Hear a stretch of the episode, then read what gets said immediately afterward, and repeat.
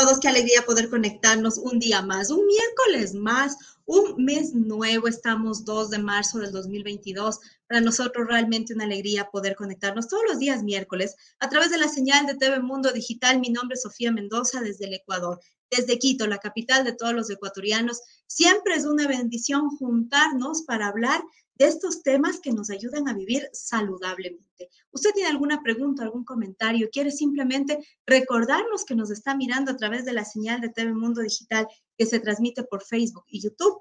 Todos sus comentarios, sus preguntas, lo que nos quiera decir, sus likes son bienvenidos. Para mí es un honor el día de hoy hablar de un tema muy importante.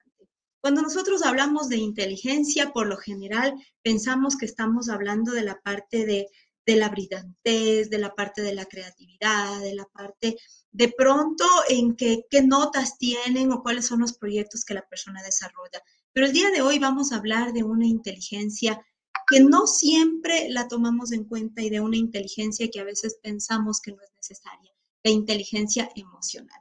El día de hoy tengo el gusto de contar con la presencia de alguien que ya es parte de este espacio de Saludablemente, la doctora Diana Luliuma del Centro de, Especialidades San Lázaro. Dianita, bienvenida, buenas noches, qué gusto poder contar con tu presencia esta noche para hablar de este tema tan importante que es la inteligencia emocional. ¿Cuán importante es ir cultivando esto en nuestros hijos? Usted sabe que uno de los principales objetivos de este espacio que se transmite todos los días miércoles a las 19 horas hora Ecuador es saber que tenemos y podemos vivir saludablemente integrando cuerpo, mente y espíritu para de esa manera poder vivir cada día intensamente. Estamos viviendo a nivel mundial, Dianita, algo que sí nos ha sacudido, que es esta guerra en donde nosotros vemos publicaciones, vemos gente que comparte y todos en algún momento pues somos como que analistas de qué es lo que está pasando. Y es ahí cuando yo pienso cuánto influye la inteligencia emocional tal vez para evitar este tipo de conflictos que nos marcan la vida absolutamente a todos. Bienvenida, Dianita. Buenas noches. ¿Cómo estás? Buenas noches, Sofía. Muchas gracias nuevamente por... Ahí sí. Nuevamente por la invitación. Es un honor estar eh, nuevamente en este panel contigo. Dianita, ¿qué es la inteligencia emocional? Ok. A ver, por lo general, como tú decías hace un minuto, en lo que estamos enfocado, bueno, en lo que nos enfocábamos hace mucho tiempo atrás simplemente era en el coeficiente intelectual. hablábamos de una inteligencia, en este caso a nivel intelectual, cuestión de raciocinio, eh, mientras el puntaje es mucho más alto, mucho más inteligente puedo ser, si el puntaje es más bajo, pues ya se ven limitadas ciertas funciones, por así decir, las funciones intelectuales. Sin embargo, con el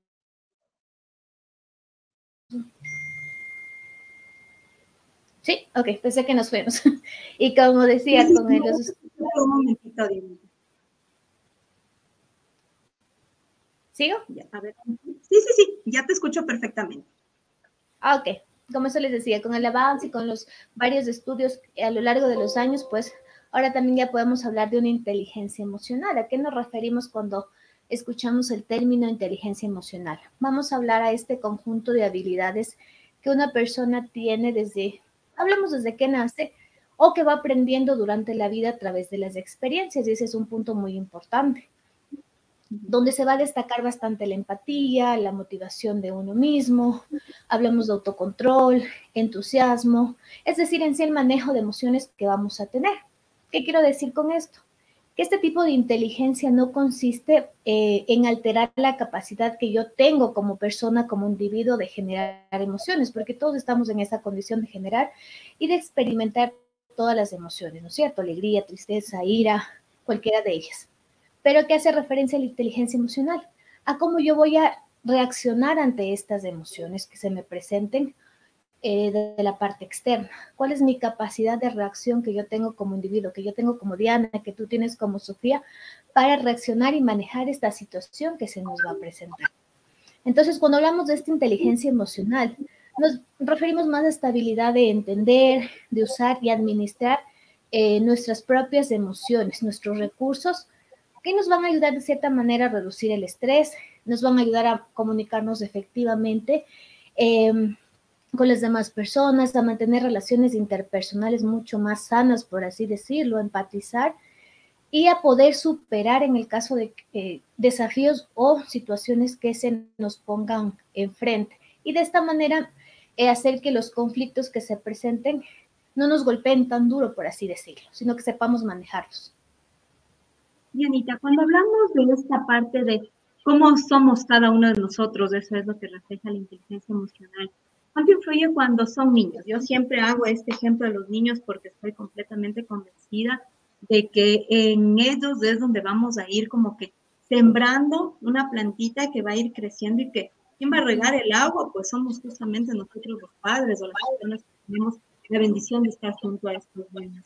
¿Cuánto influye cuando les vemos a nuestros hijos, sobrinos, primos, gente de nuestro entorno, niños, que les vemos que son explosivos, agresivos, reaccionan, están siempre a la defensiva? Y como padres decimos, es que así mismo es, es que tiene un carácter así, es que su temperamento. ¿Dónde entra esta parte del temperamento, del carácter y la inteligencia emocional? Ok, aquí es muy importante y justo la vez anterior hablábamos de este eh, enseñar a reconocer las emociones. Porque si nosotros no enseñamos a reconocer qué es la ira, cómo se siente la ira y cómo debe actuar ante esa ira, muchas veces tenemos esta percepción errónea y ahí viene lo que tú decías, esta cuestión del temperamento. Así mismo es mi hijo, por eso él reacciona, no le veo nada de malo, pero es porque tenemos ese constructo, por así decirlo, que hemos ido como que sembrando erróneamente, por así decirlo, pero eso también ya depende de la experiencia del cuidador en este caso como te decía, seguimos patrones y si los padres están acostumbrados y ven a la ira como es, tienen un concepto de la ira muy diferente al del otro papito de la escuela, por así decirlo, entonces lo van a manejar de esa manera. Entonces es muy importante, sobre todo en los niños, como te decía, que es como son eh, esas esponjitas que absorben. Desde ahí viene, eh, eh, digamos, esta, desde ahí viene esta educación, por así decirlo, en la cuanto a lo que es la inteligencia emocional.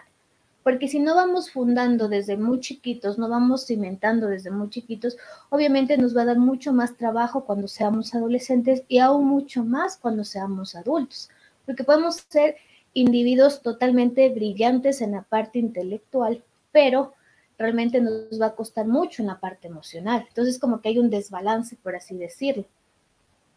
Bienita, este desbalance es tan importante manejarlo ¿Qué pasa cuando tenemos, somos brillantes? O sea, intelectualmente vemos un coeficiente intelectual altísimo, con unas ideas espectaculares, pero siempre hay personas que nos dicen, muy es brillante, pero no es nada sociable. La falta, la falta de sociabilidad es un síntoma de que de pronto tenemos que trabajar en la inteligencia emocional. Justamente dentro de cuando hablamos de inteligencia emocional, hablamos de cinco parámetros, por así decirlo, llevándole un poquito a la teoría. Hablamos de lo que es el autoconocimiento, hablamos de la empatía, el autocontrol o regulación de emociones, hablamos eh, esta cuestión de lo que es la motivación y lo que tú decías, el aspecto de lo que son habilidades sociales. Las habilidades sociales lo que nos van a llevar es a eh, mantener o a desarrollar eh, relaciones interpersonales, es decir, tú a tú, de una manera adecuada, por así decirlo. Y esto se va a ver muy, muy digamos, esto se va a ver en lo que es eh, en el trabajo, en la escuelita, las relaciones en las casas, todo tipo de relación que fundemos tiene que ver con, las, con la capacidad de habilidades sociales que tenemos. Entonces sí hay muchas personas que les cuesta esta, esta cuestión de socializar, les cuesta trabajar en equipo, les cuesta tener liderazgo, cooperación, hay mucho conflicto cuando les ponen a trabajar con otras personas y mucho de esto tiene que ver, como tú decías, una persona brillante también va a tener esas características y tal vez eh, un autoestima muy alto en el que diga, pues yo puedo, yo soy mejor que esta persona y eso también nos va a llevar a tener ciertos roces cuando trabajemos en, en conjunto, por así decirlo. Entonces sí es muy importante eh, desarrollar también esta capacidad de habilidades sociales porque porque esto nos va a llevar también a sentirnos mucho mejor en el momento que hagamos este tipo de, de actividades o que estemos en este tipo de relaciones. Si hablamos laboralmente, nos va inclusive a ayudar a desempeñarnos mucho mejor en la parte laboral. Eh, eso es muy importante. Benita, estamos en un mundo eh, moderno donde las relaciones laborales han cambiado. Y ahora esta palabra de la, del trabajo en equipo es parte básica, ¿no es cierto? Cuando nosotros vemos los requisitos para un trabajo, lo primero que, que te ponen es facilidad para trabajo en equipo. ¿Qué pasa cuando esta persona tiene dificultad de trabajar en equipo? Ay, había hasta un meme que decía yo que, que las personas son felices, háblame de trabajo en equipo y yo sé que todo lo hago solo. Hay personas que no delegan responsabilidades o dicen, deja, deja nomás, yo hago y se cargan de trabajo. Y vemos algunas características así. ¿Cómo nosotros darnos cuenta ya en lo personal de que tal vez yo tengo un conflicto de inteligencia emocional? Listo. En este caso, eh, uno como individuo, eh, digamos, va a ser muy difícil reconocer que estoy teniendo esta deficiencia, por así decirlo, en cuanto al trabajo de equipo. Puede que mi capacidad intelectual o mis capacidades sobrepasen esta capacidad eh, emocional y no me permitan reconocer realmente que yo necesito de ese trabajo en equipo, necesito de ese equipo que viene conmigo eh, realizando ciertas actividades como para eh, lograr los objetivos, digamos, de una empresa X, ¿ya? Entonces, al individuo le va, a le va a costar reconocer esta situación por las características que él tiene en realidad. Entonces, sí es muy importante que eh, un, digamos, un agente o un individuo externo sea el que visualice eso y de una otra manera intentemos abordar a esta persona para poder ayudarle y para que no, digamos, no se vea eh, autosaboteado ese trabajo que él tiene que hacer dentro del, trabajo de equipo, dentro de una empresa, por así decirlo. Porque muchas veces el individuo no va a reconocer. Entonces, son mis capacidades y ante mis capacidades nadie puede sobrepasar. Entonces, es como que estar cegado antes de yo soy mejor que, hago mejor en menos tiempo, entonces no necesito de la otra persona o de mi equipo de trabajo para yo poder cumplir con los objetivos. Muchas veces de ahí viene incluso eh, este síndrome del, de que da el trabajador, ¿no? ¿Por qué? Porque puede que él, por atribuirse estas ciertas responsabilidades, también se va sobre exigir, sobrecargar de trabajo y obviamente tal vez eh, va a empezar a digamos, a, quemarse, por así decirlo, el, empleado y de una u otra manera también sus eh, habilidades o sus capacidades van a verse reducidas. Entonces, ¿qué pasa con esto? Que tal vez el trabajo que él esté realizando ya no va a ser tan eficiente y eficaz como lo estaba haciendo desde un inicio. Entonces, ya vienen ciertas cositas o indicadores que pueden decir que algo está pasando. Entonces, por ejemplo, ahí eh, es muy importante dentro de los trabajos o dentro de las empresas hacer este tipo de espacios donde también se pueda desarrollar este tipo de capacidades, porque sí es, en realidad sí es un número bastante grande de que existen individuos o personas que no tienen esa capacidad de manejar bien lo que es la inteligencia emocional, a pesar de que la tengan, a pesar de que está ahí, pero no hay un buen manejo, por así decirlo. Todos tenemos inteligencia emocional, Dianita. Así es, todos tenemos todas las inteligencias emocional, verbal, eh, matemática, lógica, todos poseemos. ¿Cuál es la situación aquí? Que no todos tenemos desarrollados, digamos, al mismo nivel, porque no la hemos eh, desarrollado, valga la redundancia, en realidad. Está ahí, pero no la hemos explotado, tal vez porque no nos hace falta, tal vez porque, porque dentro de mis actividades no es tan indispensable. Por ejemplo, si yo sería una persona que tengo un trabajo donde me implique mucho esta cuestión de números, tal vez mi inteligencia lógica, matemática está mucho más explotada que mi inteligencia verbal, por así decirlo. Entonces muchas veces también depende de eso. Como no la vemos tan necesaria, entonces está ahí guardadita, por así decirlo. Janita, es que todos poseemos ¿Cómo irla desarrollando desde niños? Cómo enseñarles a ellos el valor de tener, no sé, control de sus emociones, de sus sensaciones, lo que, lo que hablábamos en la entrevista anterior, ¿no? O sea, hacerles que se permitan sentir. ¿Esto es parte de la inteligencia emocional? Exactamente. Es muy importante que les enseñemos a aprender a, eh, a que aprendan y tengan atención sobre sus emociones. ¿Qué es lo que estoy sintiendo en este momento? ¿Qué estoy desarrollando en este momento? ¿Qué es lo que me está causando este estímulo externo? Por ejemplo, no sé, ver que atropellaron un perrito. ¿Qué es lo que me está causando? Reconocer realmente, darle un nombre a eso que estoy sintiendo. Entonces, en el momento que yo conozco mis sentimientos, ya no los estoy reprimiendo, ya no los estoy eh, guardando o haciendo como que no pasa nada. Estoy experimentando realmente que ese factor externo, esa situación que está sucediendo en mi entorno me está generando algo. Entonces, eso es muy importante. Vamos más adelante. Eh, dime. Perdón, Dianita, en esta parte de que tú nos decías del valor de, de, expresar sus emociones, ¿cuánto puede influir ya en el Ecuador? Y yo creo que a nivel mundial ya estamos con una cultura machista, en el pensamiento de que antes era no llores, los niños no lloran. Tú les veías que un niño quería hacer un berrinche y automáticamente era, no, no te pongas así, eh, tienes que ser fuerte, tienes que ser varón, tienes que ser valiente. ¿Cuánto podría afectar eso para el desarrollo de la inteligencia emocional? Lamentablemente esta cuestión o este constructo social que hemos tenido pesa bastante porque estamos eh, con ese concepto interiorizado en el que, sobre todo en los niños, ¿no?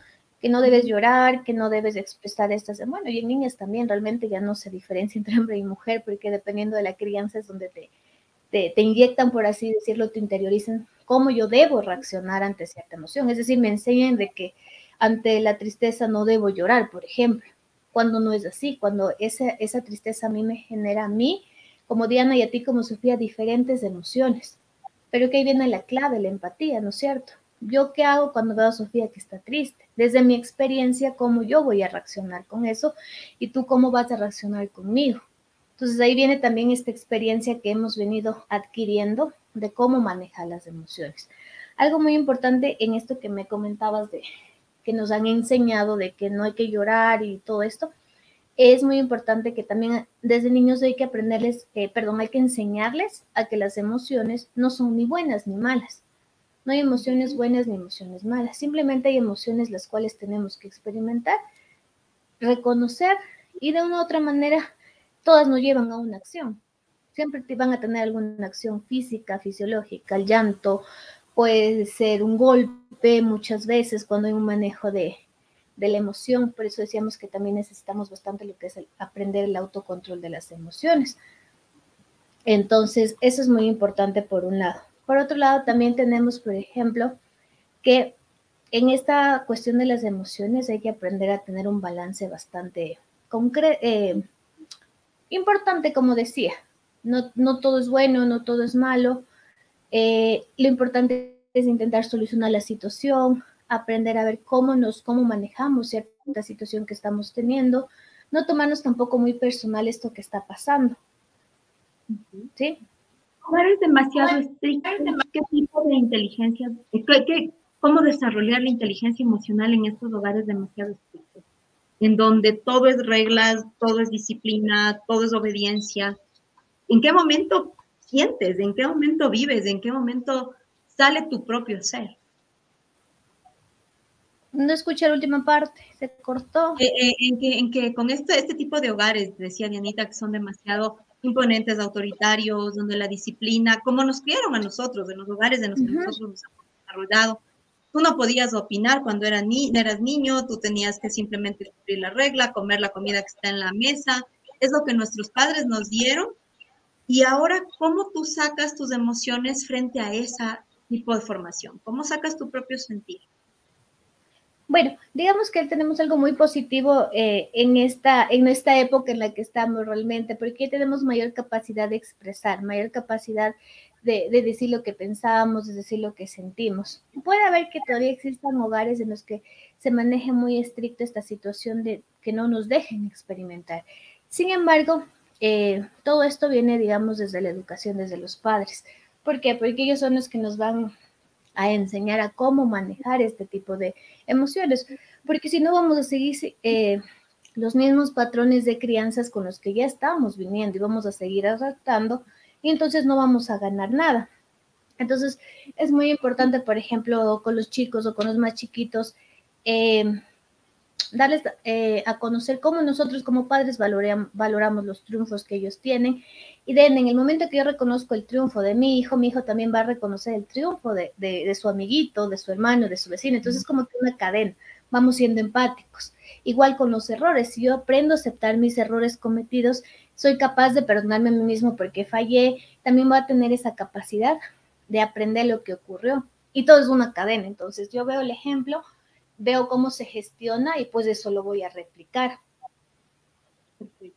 Anita, la inteligencia emocional, ¿qué nos permite en la vida? Ya hablamos de la parte laboral. Sí, en la parte laboral la inteligencia emocional nos ayuda en este campo que es el trabajo en equipo. En la relación de pareja, ¿cuánto influye tener inteligencia emocional? Bastante. Y eso creo que una de las bases primordiales también para que la relación de pareja sea mucho más estable. Como te decía, va a jugar mucho el papel de lo que es la empatía, de la relación interpersonal, es decir, esa capacidad que yo tengo para relacionarme con el otro. Si yo no tengo esta capacidad para relacionarme con el otro, va a ser muy, muy difícil que yo pueda entablar o establecer una relación afectiva, porque ahí viene un montón de situaciones. Por ejemplo, la, un ejemplo de, de una relación de pareja, ¿no es cierto? ¿Qué pasa ante un conflicto en que mi pareja y yo estemos teniendo? Yo, nos enojamos por cualquier situación. Si yo no sé manejar la ira, voy a explotar tal vez en ese momento voy a ser temperamental, no voy a poder gestionar lo que está pasando, simplemente voy a actuar con impulsividad o a decir cosas que no quiero decir en ese momento, voy a herir a la otra persona y eso lo que va a hacer es ir fracturando mi relación de pareja. ¿Por qué? Porque no puedo gestionar esas emociones eh, que se están presentando ante esta situación externa, cualquier situación que pueda darse entre parejas, ¿no es cierto? Entonces es muy, muy complicado. Eh, sobrellevar esta situación. Entonces, no, no, sigue, sigue, no hay problema. Eh, eh, iba a preguntar que en esta parte de la relación de pareja hemos pasado también en el Ecuador y yo creo que a nivel mundial hemos hablado un montón de que en este tema de la pandemia salieron un montón de, de, rasgos de violencia intrafamiliar. Muchísimos casos de femicidio, muchísimos casos de, de agresión de dos vías. Yo estoy completamente convencida de que no es solo la violencia hacia la mujer, también hay hombres que viven situaciones de violencia, pero tal vez su condición o su, su, constructo que tienen, pues es el que el hombre no puede quejarse, no puede decir, no puede denunciar. Entonces esto va de doble vía. ¿Cuánto influiría el darnos cuenta que podemos amar a la pareja, a la persona que decidimos que sea parte de nuestra vida, pero no podemos manejar nuestras emociones frente a esa persona. Esto nos puede ayudar para evitar casos así tan fuertes que hemos visto y que se ven a diario, yo creo que a nivel mundial. Sí, lo que pasa es que aquí ya no, simplemente juega un hecho del papel de el manejo de inteligencia emocional, sino que en estas eh, relaciones de pareja, digamos, que vienen o se caracterizan por violencia, agresiones, ya sea física, psicológica, ya vienen otros factores externos que también van a potenciar a que esta relación sea mucho más conflictiva. Muchas veces rasgos de personalidad, muchas veces eh, viene esta cuestión económica, muchas veces vienen problemas de infidelidad. Entonces ya son muchos factores eh, que van sumando y van sumando. Entonces ya de por sí tal vez eh, el, digamos mi capacidad o esta situación de la inteligencia emocional en mí no está, digamos, de la mejor manera, no es adecuada. Entonces le sumo todos estos otros factores y realmente van a potenciar a que estas relaciones terminen como terminan muchas, ¿no? Entonces, hablar de, hablar de violencia, hablar de agresión también sería otro tema muy importante dentro de lo que es la parte de la inteligencia emocional. Bienita, cuando hablamos de, esta parte de violencia, de agresión, yo alguna vez leía que decía, para pelear se necesita dos. ¿Cuánto influye el que la una persona sea lo suficientemente inteligente para controlar sus emociones, para evitar que empiece este conflicto?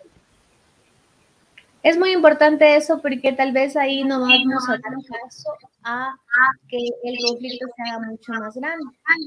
Sin embargo, el agresor no siempre va a esperar que la otra persona reaccione. Tal vez simplemente puede ser, digamos, la agresión de una vía. Entonces, no necesariamente yo puedo tener mi capacidad intelectual, eh, perdón, eh, mi capacidad eh, de inteligencia emocional como para evitar este tipo de conflicto, que sería lo más óptimo, ¿no es cierto? Pero si yo manejo adecuadamente también mi, eh, digamos, mi inteligencia emocional, no me permitiría estar en estos cuadros de violencia, por un lado. Pero si yo ya vengo arrastrando, yo ya vivo un cuadro de violencia en el que realmente todas mis capacidades eh, emocionales, intelectuales han disminuido, obviamente es muy, muy, muy difícil salir de estos cuadros de violencia, porque cuando uno es, es víctima de agresión, obviamente es como que se pierde todo, todo su constructo, toda su estructura, es como que se vuelve un ser bastante chiquito en el que su capacidad de decisión, su autonomía, su autoestima se pierde y eso es lo que nos impide muchas veces tomar decisiones. Como puede tener un coeficiente intelectual muy alto, una capacidad emocional, una inteligencia emocional hasta cierto punto estuvo, digamos, ahí adecuadamente, pero ya todas estas, eh, digamos, tus cuadros de agresión eh, o de agresividad que se van repitiendo, van repitiendo, es como que me van comiendo, comiendo, comiendo, comiendo, y ya mis capacidades están totalmente, digamos, debilitadas. Entonces, por eso que nos va a costar mucho tomar esta decisión. Entonces, nuevamente, aún reeducar, primero para salir de ese espacio donde estamos con, con cuadros de violencia, nuevamente como que potenciarle a la mujer de herramientas o al hombre de herramientas para afrontar la situación que está pasando. Y en todo un proceso realmente que se lo lleva desde la parte de la psicoterapia en las áreas de psicología. Dianita, muy importante es la visita al psicólogo cuando nos damos cuenta que algo en nosotros no está bien. Como yo decía, y siempre he dicho, o sea, no necesariamente tenemos que notar que algo no está bien para acudir al psicólogo. Tenemos que hacerlo como profilaxis inclusive. O sea, yo voy al psicólogo tal vez una vez al mes, voy a hacer mi chequeo, voy un ratito eh, una cita cada 40 días, puedo hacerlo así, ¿no? Cuando no hay ningún tipo de patología, ningún tipo de conflicto interno que yo ya no pueda manejarlo, entonces hacerlo como profilaxis nos va a ayudar bastante a identificar y nos va a ayudar bastante también como que a fortalecer o a que estas herramientas que ya tenemos se vayan eh, fortaleciendo, es la palabra, se vayan fortaleciendo y yo pueda reconocer y pueda usarlas en mi día a día. Entonces sí es muy importante. Yo siempre les recomiendo ir al, realmente al psicólogo, que dejemos ese estigma, que vayamos rompiendo de que si voy al psicólogo estoy loco, sino que lo hagamos. Muchas veces sí es necesario, inclusive en pareja, inclusive con la familia, inclusive eh, hacerlo en todos estos aspectos realmente. Sí, sí, sería algo muy, muy bueno que, y, y un logro bastante grande que en algún momento lo hagamos como ir al médico así, eh, sin necesidad de necesitarlo, porque realmente está pasando algo fuerte en mi vida y tengo que hacerlo. Es parte de la canasta básica que deberíamos tener. Exactamente. El psicólogo, la visita al psicólogo debería ser parte de la canasta básica, por eso en este espacio en Saludablemente, por lo menos una vez al mes, siempre tenemos a un psicólogo porque es parte del vivir saludablemente, porque no podemos separar, porque después empezamos a somatizar y no sabemos qué pasó y tal vez hubieron cosas o heridas profundas que no supimos manejar. Exactamente. Y nuestro cuerpo se manifiesta, ¿no? Entonces ya nos ha empezado la cabeza, que el estómago, que el brazo, que me está, yo qué sé, que me palpita el ojito. Entonces algo que está pasando ahí. Pero no le hacemos caso tampoco a nuestro cuerpo muchas veces. Entonces sí es muy importante saber escuchar. Felicitaciones por el tema que es, que, que es muy importante para las relaciones personales. ¿La inteligencia emocional se desarrolla según su autoestima? Ok, bueno, dentro de lo que es la inteligencia emocional podemos poner también en lo que es el autoestima. Sin embargo, no es que uno dependa del otro o que necesitamos tener autoestima para tener inteligencia emocional. La autoestima es algo que es un concepto que también se va construyendo con el, eh, con el día a día, desde que somos chiquitos, desde que nos van reforzando ciertas cositas, desde que nos van validando, por ejemplo, el, eh, cuando aprendí a sentarme, cuando aprendí a gatear, desde que me van dando ese valor, la autoestima también se va formando, se va fortaleciendo. Entonces son, eh, digamos, experiencias gratificantes que hacen que la autoestima vaya de la mano también con el desarrollo de esta inteligencia emocional. Es algo que está ahí. Anita, hablamos de la autoestima. Yo aquí quisiera tocar un poco el tema de lo que tú nos decías, cuando no tenemos inteligencia emocional cuán riesgoso cuán frecuente es que nos empecemos a autosabotear nuestra propia felicidad. Es decir, vemos personas que dicen, no es que yo tengo todo para ser feliz, pero no puedo ser feliz. O yo ya tengo la pareja que siempre he querido tener a mi lado, pero le veo cien mil defectos, entonces no quiero estar con esta persona. Ya tengo la vida que he soñado, pero algo me falta. Esto es un autosabotaje que nos podemos hacer. Y empezamos a cometer errores para perder lo que de alguna forma nos da estabilidad. Exactamente, es como que nos vamos poniendo el pie en nosotros mismos. Siempre yo les digo a los pacientes, nos ponemos el obstáculo y nos tropezamos en ese obstáculo una y otra vez. Entonces, eh, pero es algo inconsciente que lo estamos haciendo, ¿no? Es algo inconsciente de que quiero tener eso, pero sin embargo soy yo quien no me lo permito por esta, eh, digamos, porque hay un autoestima bajo, porque hay inseguridades, porque hay miedos, porque hay temores, y eso también hay que trabajarlo en terapia. Entonces, porque tal vez todos mis otros aspectos o áreas de mi vida están perfectos, ¿no es cierto? Estabilidad económica, tengo mis cosas materiales, estoy estudiando, tal vez tengo mi, mi título, mi PhD, lo que sea. Pero sin embargo, siempre hay un factor que no me satisface como tal, que hay un factor que no me está llenando. O inclusive puedo tener esa pareja o ese hombre que yo estoy buscando con esas características, pero hay algo que no me permite como que avanzar más allá. Entonces ahí viene el autosaboteo. Y eso puede pasar en cualquiera de las áreas de nuestra vida, ya sea laboral, personal, emocional, ¿no es cierto? Entonces, eso sí hay que trabajarlo porque es una manera inconsciente de que yo me meto el pie y fallo y fallo y sin darme cuenta también voy alejando, voy alejando. Y luego, ¿qué pasa? Me quejo, ¿no es cierto? Pero ¿por qué será a mí que me pase estas cosas? ¿Por qué será a mí que no me da resultado con mis relaciones afectivas? ¿O por qué será que me va tan mal en el trabajo? Pero ¿qué estoy haciendo yo para que esto se esté dando? Entonces, de ahí en los procesos eh, de psicoterapia ayudamos a reconocer eh, qué está pasando y ante eso cómo eh, dotamos de herramientas de cómo yo puedo gestionar, manejar esa situación para que no se vaya repitiendo, porque son, como digo, patrones que se van repitiendo una y otra vez. Entonces ahí viene el autosabotaje en realidad. Del autosabotaje y de la inteligencia emocional, ¿dónde entra la procrastinación?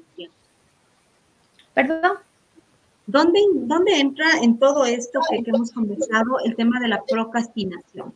hay gente que dice, no es que yo ya tenía planificado mi día y empezamos a procrastinar las cosas, a dejarlo para mañana. Hoy voy a ir al gimnasio, no, no, mejor voy mañana. Eh, hoy voy a empezar a leer un libro, no, mejor lo leo mañana. Eh, hoy voy a llegar temprano al trabajo, no, mejor llego mañana. Esto, esto es procrastinar. Exactamente. es perder nuestro tiempo y no dedicarlo a algo productivo. Justamente cuando te hablaba al inicio de que eh, la inteligencia emocional tiene cinco aspectos muy importantes o cinco pilares. Está la motivación o la automotivación, que es uno de ellos. Entonces, este tipo de, digamos, este tipo de aspectos está más relacionado con el compromiso que yo tengo de llegar a mis objetivos marcados, ya sean metas a corto, largo o mediano plazo. Es decir, cómo se mantiene eh, activado, por así decirlo, ese positivismo. Y no le hablo del positivismo de estar siempre feliz y de que todo es bello y que no hay nada malo, sino de cómo yo eh, tengo ese compromiso, por así decirlo, ante las adversidades y cuál es esa iniciativa que yo tengo como persona para plasmar, llevar a hechos eh, mis metas, lo que yo tengo enfocado a hacer. Entonces, muchas veces enfocar las emociones en estos objetivos o o metas nos va a permitir mantener la motivación para la ejecución de la misma. Es muy imprescindible este factor porque porque nos va a ayudar de una u otra manera a mantenernos automotivados, eh, a no procrastinar en este caso. Entonces, eh, a cómo yo enfrentar y resolver y dar ejecución a esa situación que se va presentando, ser mucho más proactivo, actuar con, con mucho más compromiso, ante las situaciones que se vayan presentando. Entonces sí es muy importante la, motivación que eh, se debería tener también para como parte de lo que es la inteligencia emocional. y muchas veces, eh, perdón Sofía que te corte, y muchas veces iba a acotar algo. Todas las decisiones que tomamos están, digamos, relacionadas o enlazadas a nuestro estado anímico, a nuestra emoción de ese momento. Por ejemplo, cuando tú te compras un, un auto, por así decirlo. porque me compré ese auto? O sea, viene con esa emoción detrás, por así decirlo. Lo elegí por el precio, lo elegí porque tal vez me recuerda a mi papá, porque le gustaba ese modelo, o cosas de este tipo, ¿no? Entonces, todas las decisiones que nosotros tomamos están enlazadas o están directamente eh, eh, relacionadas con las emociones que estamos experimentando. Entonces, imagínate una persona que no gestione muy bien sus emociones, que no tenga una inteligencia emocional adecuada, ¿cómo van a ser este tipo de emociones? Nos podemos dar cuenta y muchas, y muchas veces no hay necesidad de, de tener conocimiento sobre la inteligencia emocional, sino que simplemente observando podemos darnos cuenta qué está pasando con esa persona, por qué toma ese tipo de decisiones. Un excelente libro que de pronto podríamos recomendarle es justamente y se llama Inteligencia Emocional de Daniel Goleman. Yo sí considero que es parte de la lectura básica que debemos tener. Es un libro muy interesante que nos, que nos abre justamente la mente a pensar en que no es tan importante ser brillantes intelectualmente, pero sí es vital saber controlar y manejar nuestras emociones. Porque justamente hablábamos antes de iniciar esta entrevista, hemos visto ejemplos a nivel mundial de realmente personajes de la política, personajes públicos brillantes, con una intelectualidad espectacular, pero que han caído muchas de las veces justamente porque no saben manejar sus emociones. Y a veces pues los comentarios son es que es una persona explosiva, es que es una persona que no puedes opinar, es una persona que automáticamente te responde de forma agresiva. Entonces eso yo sí considero que es muy importante. Y Anita, en los minutos que nos quedan, yo quisiera que tú nos expliques, porque muchas personas que nos miran son mamás, son papás de, hijos adolescentes, cómo manejar la inteligencia emocional con nuestros adolescentes, porque ellos están con un mundo completamente distinto y de hecho nosotros los padres de adolescentes también. También estamos en sin saber qué pasa, en que tal vez ellos están en conflicto con su propia identidad y nosotros ya vemos que no nos ven como antes y pensamos que ya no nos quieren y empieza este conflicto de de la mamá que siente que está perdiendo y el hijo que quiere crecer. ¿Me escuchaste? Ok, algo muy importante que tenemos que tener aquí, sobre todo con los adolescentes, en cuanto a la inteligencia más emocionales, esta cuestión de la empatía, ¿por qué? Porque eso nos va a ayudar bastante a pensar en cómo eso nos hace sentir a nosotros, cualquier situación eh, que se pueda dar, y cómo eso le puede hacer sentir a mi hijo, porque muchas veces como padres nos olvidamos de eso. ¿Qué está sintiendo mi hijo con esa emoción? Tal vez yo pienso que él siente lo mismo que a mí me genera la emoción. Entonces no hay esa empatía. Algo muy importante es eso.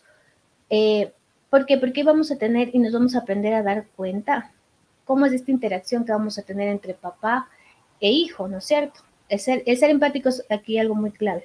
Como te digo, yo aprender a entender cómo mi hijo se siente con lo que está pasando y que también mi hijo aprenda cómo yo me siento con lo que está sucediendo en ese momento. Es una de las claves. Otra de las claves muy importantes tal también aprender a, comunicarnos de una manera bastante asertiva, sin agredirnos, eh, sin manipular al otro, sino ser que sea una comunicación bastante asertiva, una, una comunicación bastante buena y fluida entre padre e hijo es muy importante, porque lo que también se pierde cuando los, eh, son adolescentes es la comunicación. Casi ya no se habla, simplemente eh, muchas veces se asume que es uno de los errores, entonces asumimos que tal situación o tal castigo ya le va a dejar quietito ahí, pero no es así. O el chico también asume que haciendo cierta cosa que el padre le pida, el papá también ya no va a castigar otra vez. Entonces por eso es muy importante el no asumir, sino el hablarlo, el comunicar lo que está pasando. Algo que debemos, eh, digamos, sembrar entre la, desde pequeños, no solo en el adolescente, es el aprender o el enseñar a, expresar nuestras emociones. En la mayoría de los hogares lo que menos se hace o lo que menos se practica es este eh, expresar las emociones, el decir cómo yo me siento. Yo veo que muchas veces llega mi hijo, bota la puerta y se encierra en el cuarto, pero yo no pregunto qué está pasando, yo no pregunto qué le hace sentir así puedo asumir, como decía, no viene enojado, se peleó con la novia, con el compañero, le fue mal en el colegio y pues me quedo con ese concepto, pero no pregunto. O el otro lado que también están los padres, llego del colegio y le veo a mi mamá con la cara así toda seria y asumo que ya está enojada, pero no puede necesariamente ser eso. Entonces el aprender también, perdón, el enseñar a, expresar lo que uno siente en palabras también nos va a ayudar bastante, porque ya no simplemente voy a, a fijarme en la en los aspectos faciales, una comunicación no verbal, sino que yo también lo voy a verbalizar y en el momento que lo verbalizo, que lo expreso, va a ser mucho más fácil eh, comprender qué está pasando. Bienita, cuando nosotros estamos eh, tratando esta parte que tú decías de los adolescentes y hablamos de los adolescentes, de los niños, del trabajo, del trabajo en equipo, del entorno, podríamos decir que podemos tener familias inteligentes emocionalmente. Tal vez ese es el objetivo, construir una familia inteligente. Sí, como te decía, yo creo que aquí el objetivo es que, bueno, no construir, pero sí fortalecer, porque en realidad todos estamos dotados de esta característica, de esta capacidad que es la inteligencia emocional.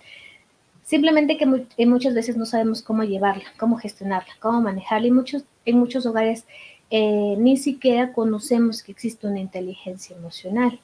Entonces, mm, simplemente, y ahí viene otra vez esta cuestión de las notas. Pensamos que el ser inteligentes en cuestión intelectual con números es lo único que sirve, cuando realmente viene también de la eh, esta cuestión de la inteligencia emocional. Entonces, sí sería uno de los grandes logros, por así decirlo, es que se dote de capacidades, se enseñe, se instruya en cómo desarrollar una adecuada inteligencia emocional, cómo sobreexplotarla, porque está ahí, realmente está ahí, todas la tenemos, pero cómo explotarla, cómo dejar que, aflore, cómo así, así como saco el 10 sobre 10, cómo hacer que mi inteligencia emocional también sea así, así de buena, por así decirlo. Eso nos va a ayudar bastante, como digo, en todas las áreas cuando me relacione con mis amigos, en mi trabajo, personalmente, en mis relaciones de pareja, en mis relaciones de mi casa. Entonces va, va a ayudar a mantener relaciones interpersonales mucho más sanas.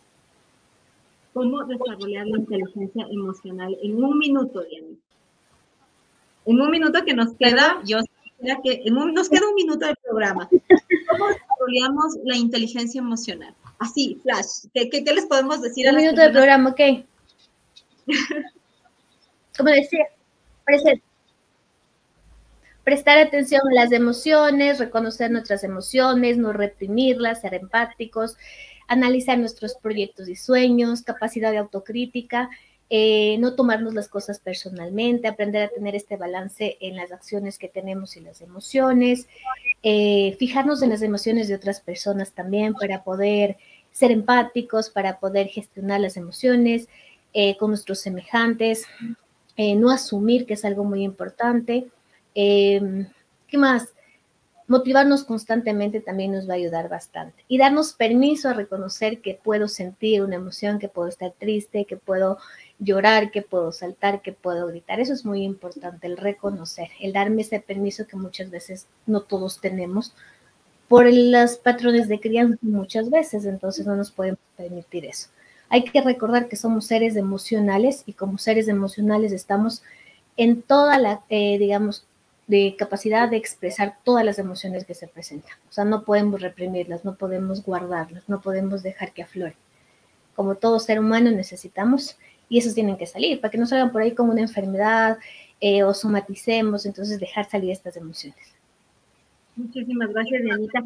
Me encantan estos temas, me encanta tener este tipo de profesionales que nos abren realmente el camino a darnos cuenta que hay muchas cosas en las que podemos trabajar. Tenemos 24 horas del día, ¿qué le parece si una horita empezamos a dedicarnos a desarrollar estas emociones, estas capacidades, a valorarnos y como nos decía, pues el día de hoy, a reconocer las cosas que pasan en el interior. Gracias, Dianita, por tu experiencia. Vamos a seguir tratando estos temas tan interesantes. Ya sabes que saludablemente a través de TV Mundo Digital es tu casa, así que las puertas siempre abiertas. Y a ustedes que nos miran todos los miércoles, muchísimas gracias por su sintonía, por su compañía. Cada vez nos van comentando más cosas y eso nos llena de motivación y de estímulo para saber que en el mundo hay gente buena y que la pandemia nos trajo algo bueno. Miren, nos estamos viendo a través mundial. Nos miran en Argentina, en Venezuela, en Colombia, en México, en Estados Unidos, en España, en Argentina. A nivel mundial nos miran porque todos, todos los seres humanos tenemos algo en común que es el querer vivir siempre saludablemente. Mi nombre es Sofía Mendoza desde el Ecuador, desde Quito, la capital de todos los ecuatorianos. Es un gusto poder juntarme a ustedes todos los miércoles. Tenemos una cita a 19 horas. ¿Le gustó este programa? Lo que siempre le pido, dele un like y comparta. Nos vemos el próximo miércoles 19 horas en punto, hora Ecuador. Y a todos, pues les invitamos a seguir con la programación de TV Mundo Digital. Buenas noches.